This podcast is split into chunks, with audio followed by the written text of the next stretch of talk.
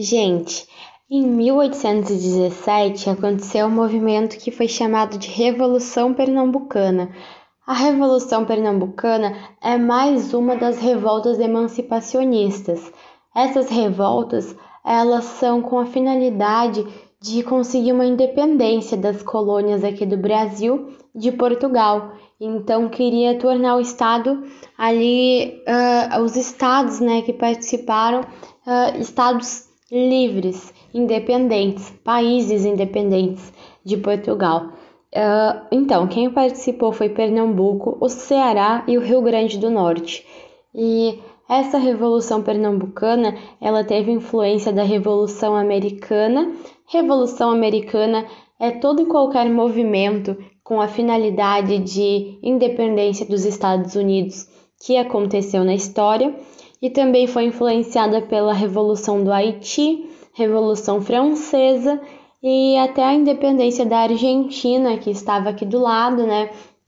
Então, como eu já disse, naquela época não tinha redes sociais, né? A gente sabe, não tinha televisão ou outros meios de comunicação assim tão rápidos e eficientes.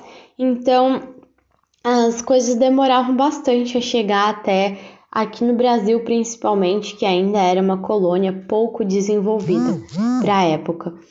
Então, o que acontecia era que essa independência da Argentina estava aqui do ladinho, né, muito mais perto, e então teve uma certa influência aí para a Revolução Pernambucana. E essas ideias, né, todas elas eram iluministas. Então, o iluminismo influenciou sim a Revolução Pernambucana. Então, gente, o que, que era a Revolução Pernambucana? O que, que aconteceu para esse pessoal aí de Pernambuco, Ceará, Rio Grande do Norte se revoltar? É importante começar dizendo que essa foi a mais eficiente, digamos assim, porque foi a única revolução que de fato aconteceu e que de fato tomou poder por um tempo, tá? Já vou avisando que foi um tempo limitado e eu acho que todo mundo sabe, né? Porque Afinal, Pernambuco faz parte do Brasil ainda, Ceará e Rio Grande do Norte também. Então, a gente sabe que não deu certo, mas que por um tempo, sim, eles conseguiram aí tomar o poder e foi a única, né? Porque na Inconfidência Baiana e na Mineira eles não conseguiram tomar o poder. Eles já foram detidos antes de conseguir isso. Gente, então o que aconteceu foi que a corte brasileira veio para o Brasil e existem diversos registros bem legais disso, sabe? Só que o que, que aconteceu, gente? A corte ela tinha custos de vida muito altos, eles eram chiques, digamos assim. Então, quando eles vieram para cá, uh, construiu-se diversas coisas, bibliotecas, palácio, né? Várias coisas para eles ficarem. E é óbvio que esses gastos iam estourar para cima da população, né? Então, essa presença da corte no Brasil deixou a vida da população muito mais cara. E então a população começou a se revoltar e se revoltar cada vez mais, tá bom? E aconteceu que eles conseguiram, com forças armadas, tomar o poder ali de Recife, tomar Recife primeiro, né? E daí o governador realmente renunciou porque ele ficou com medo.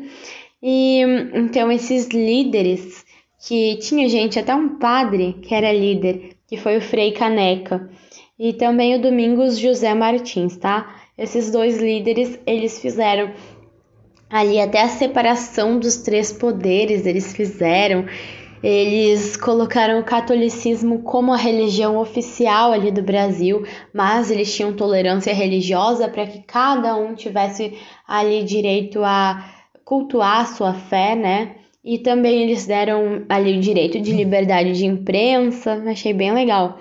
Eles fizeram tudo isso e, assim, é, eles mantiveram a escravidão, tá? Mas por quê, né?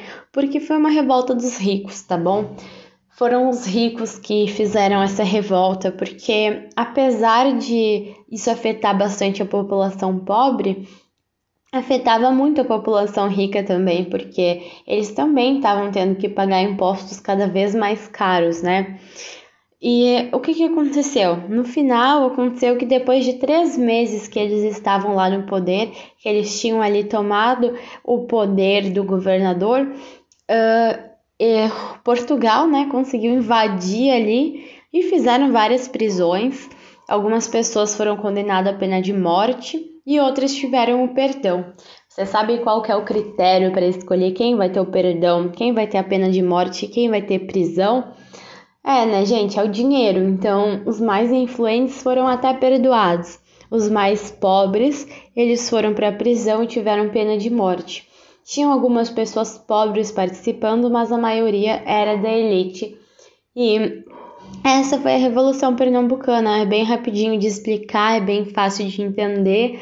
Foi um movimento então influenciado pelos ideais iluministas ali, inspirado em outras revoluções que também aconteceram. Uh, como a presença da corte no Brasil estava afetando os impostos cada vez mais e o preço das coisas, porque eles tiveram que gastar muito dinheiro público para fazer grandes obras para dar mais conforto aí para essa coroa portuguesa que estava aqui no Brasil. Então a população começou a se revoltar com esses impostos e com esse custo de vida. Então eles tomaram o poder. Eles queriam sim se separar e ser um país independente. Conseguiram fazer ali uma separação dos poderes, deram ali uma tolerância religiosa, estabeleceram uma religião oficial, liberdade de imprensa. Só que eles, eles queriam sim manter a escravidão, porque para eles isso não era importante, sabe? Não ter escravidão, já que a maioria ali era sim da elite.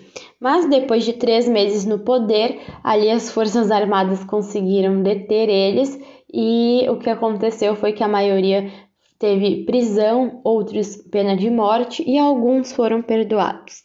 Então, essa é a Revolução Pernambucana.